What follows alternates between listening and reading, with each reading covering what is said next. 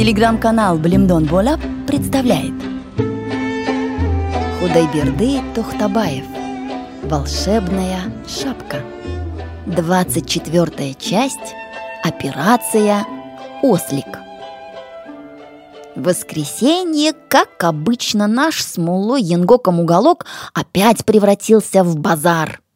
Сказать правду, после того случая с драконом сюда стало стекаться больше народу. Шутка ли? На глазах у всех невидимая рука размозжила голову страшной змее. Кто хочешь, поверит, что это дело рук разгневанного Аллаха. Откуда людям знать, что на свете существует моя волшебная шапочка? Быстренько покончив с делами, я привязал к шее ослика колокольчик на красной ленте и повел его к ручью, возле которого всегда устраиваются те, кто приезжает сюда с детьми. План операции «Ослик» был прост. С тех пор, как в наших кишлаках стало очень много велосипедов и мопедов, ослов почти никто не держит. Во всем районе еле отыщешь парочку-другую. А что детишкам всякие там мопеды? Их так и тянет к ослам. А покататься на ослике – это вообще их вечная мечта прошлое воскресенье, гляжу, какой-то пацаненок забрался на нашего ослика и ездит себе туда-сюда. Я подбежал, кричу, а ну слезь сейчас же, спину сломаешь животному. «Ну, пусть покатается», — говорит папаша малыша. «Ничего твоему животному не сделается, а сломается хребет, я уплачу». «Нужны мне ваши деньги!» — разозлился я и ссадил мальчишку. Обещая выручить Арифа, я имел в виду нашего ослика. Если повозить немного на нем детишек, ничего страшного не случится, а за удовольствие они будут платить. Я набросил на спину ослика старый чипан Моллы Янгока и подозвал девчонку, игравшую поблизости в камушке. Она со смехом и визгом проехалась на ослике, на шее которого зазывно звенел медный колокольчик. Сразу отовсюду сбежалась малышня. «Дяденька, дяденька, покатайте меня!» «И меня покатайте!» «Несите по двадцать копеек», — отвечал я. Правда, запросил я дороговато, но желающих покататься это не испугало. Я даже не успевал брать деньги и водить ослика рысью по кругу. Пришлось назначить мальчишку лет 12 кассиром, а малышам я велел выстроиться в очередь для порядка.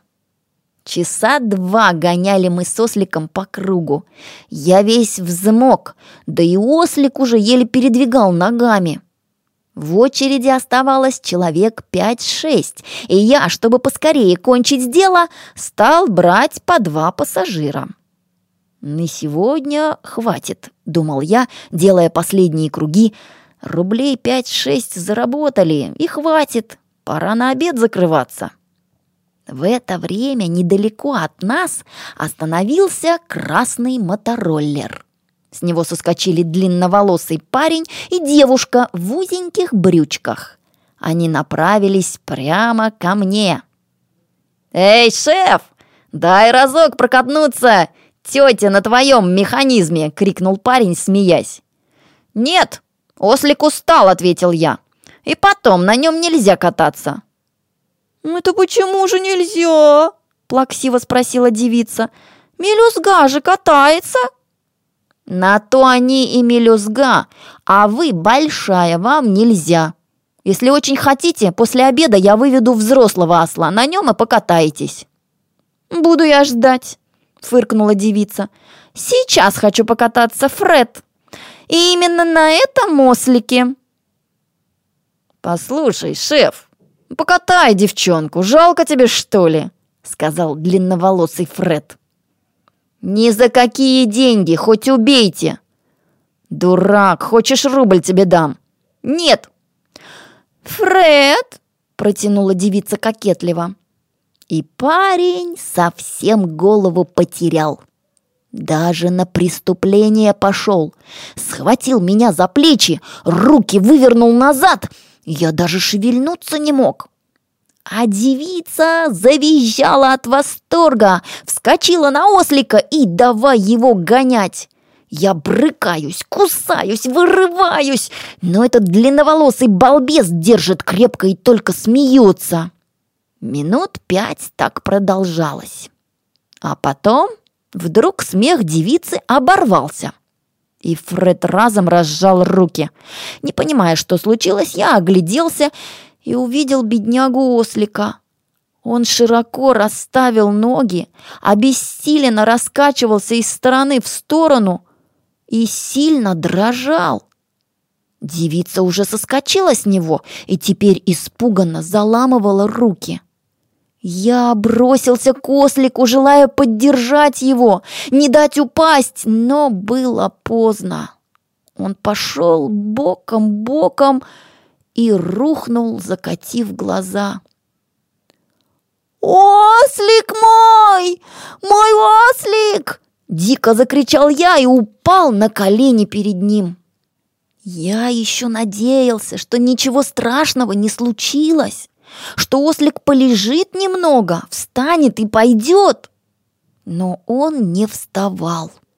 Я просил, умолял его открыть глаза, гладил по шее и не понимал, что теперь ослику ничем не поможешь. Как в тумане слышался мне испуганный крик девицы «Бежим, Фархат, а то неприятностей не оберешься!» Не заметил, как этот Фред Фархат сунул мне в руки рублевую потную бумажку и затарахтел своим гадким красным мотороллером. Очнулся я, когда кто-то больно дернул меня за ухо. «Что ты натворил, негодяй?» Надо мной стоял Мулла Янгок. «Он еще не умер», — прошептал я сквозь слезы. Не выпуская моего уха из цепких пальцев, Мулла Янгок повел меня в дом. Я был готов ко всему. Пусть он и забьет меня до смерти. Пусть ездит на мне, как эти детишки ездили на бедном ослике. Пусть что угодно сделает. Пусть бы только ослик не умер. Закрыв за собой дверь, Мулла Янгок остановился напротив меня. На его лице не было ни капельки злости или угрозы. Наоборот, он приветливо улыбался. «Сколько денег ты выручил, дитя мое?» — спросил он вдруг. «Нисколько!» Я замотал головой. Если Янгок узнает, что я катал детишек за деньги, то мне определенно не поздоровится. Кроме того, мне совсем не до денег было. «Грешно лгать, дитя мое!» — пропел мулла Янгок. «Место лжеца в аду, дитя мое! Зачем лжешь? Я же знаю, что ты с самого утра возил детишек за плату, по двадцать копеек брал. Давай-ка сосчитаем выручку». «Эти деньги я отдам Арифу. Он потерял свои, которые копил для библиотеки». «Какая еще библиотека?» «Давай сюда денежки, дитя мое!»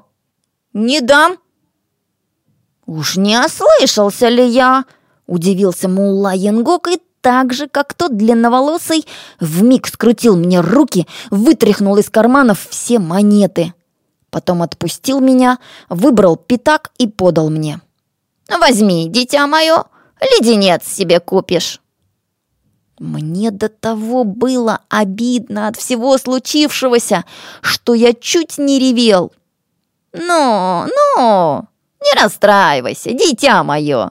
Подумаешь, ослик сдох, туда и дорога. Красная цена ему трешка, а ты выручил семь.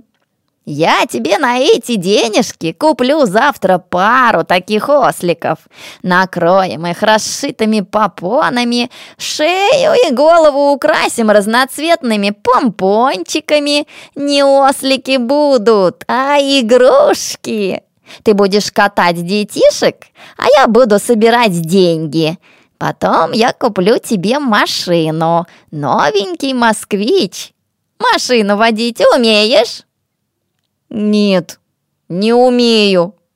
Ничего, ничего, бог даст, научишься. А сейчас возьми вон ту корзину с мясом и иди к мяснику. Пусть деньги отдаст сразу. Скажи, что здесь ровно 17 килограммов. Скажи, сам Мула Янгок вешал. Беги, беги, дитя мое, беги. Бог даст перед смертью, я назначу тебя шейхом. Через несколько дней Мулла Янгок исполнил свое обещание. Пригнал двух осликов. Точно таких, какого я загнал. И что интересно, он раздобыл и попоны, и разноцветные помпончики. «Завтра воскресенье, дитя мое», — сказал он, поглаживая редкую бородку. «Чувствуется мне горячий денек выдастся. Ты уж постарайся, сын мой!» «Постараюсь, конечно, постараюсь!» Пообещал я и про себя подумал. «Ни за что не позволю ему загубить этих животных, и наживаться на них не дам, гнилой ты орешек!» На утро Мулла Янгок разбудил меня чуть свет и стал торопить, чтобы я поскорее выводил осликов на работу а я все оттягивал, дожидаясь, когда соберется вокруг побольше народу. Часов в десять началась потеха. Я вывел осликов в гущу толпы, вставил им под хвост по ветке колючки. Ослики взбрыкнули, заорали благим матом и кинулись в разные стороны, ударяясь об людей, опрокидывая корзины, мешки и ящики. Картина получилась ну точь-в-точь, точь, как при появлении дракона. Только на этот раз было не страшно, а смешно. Я забрался на куполообразную гробницу у Зонкулака и хохотал до упаду. И когда даже посиневший от злости Янгок появился, я ничуть не испугался и все продолжал смеяться. «Подойди сюда, щенок!» – прошипел он злобно. «Слушаюсь, хозяин!» Я спрыгнул вниз. Янгок закатил мне оплеуху, как клещами вцепился в мою руку и волоком потащил в дом. «Я покажу тебе, негодяй, как портить мне бизнес!» Шипел он, скрежеща зубами. «Жаль, что я убить тебя не могу, щенок!» По-моему, не стоит подробно рассказывать, как Янгок завел меня в комнату и бил, чем попало и куда попало. В этом нет ничего интересного. Он бил меня, и заставлял каяться. «Покайся, негодяй, покайся, пока не поздно, поклянись, что больше не будешь подводить меня!» Я молчал, молчал, потом не выдержал. «Не покаюсь! Ни за что не покаюсь! Погоди ты, орешек, я еще сведу с тобой счеты!» «Что? Что ты сказал?» Заревел Янгок и опять бросился ко мне – но я успел отворить дверь и кинулся на утек. Конец 24 части.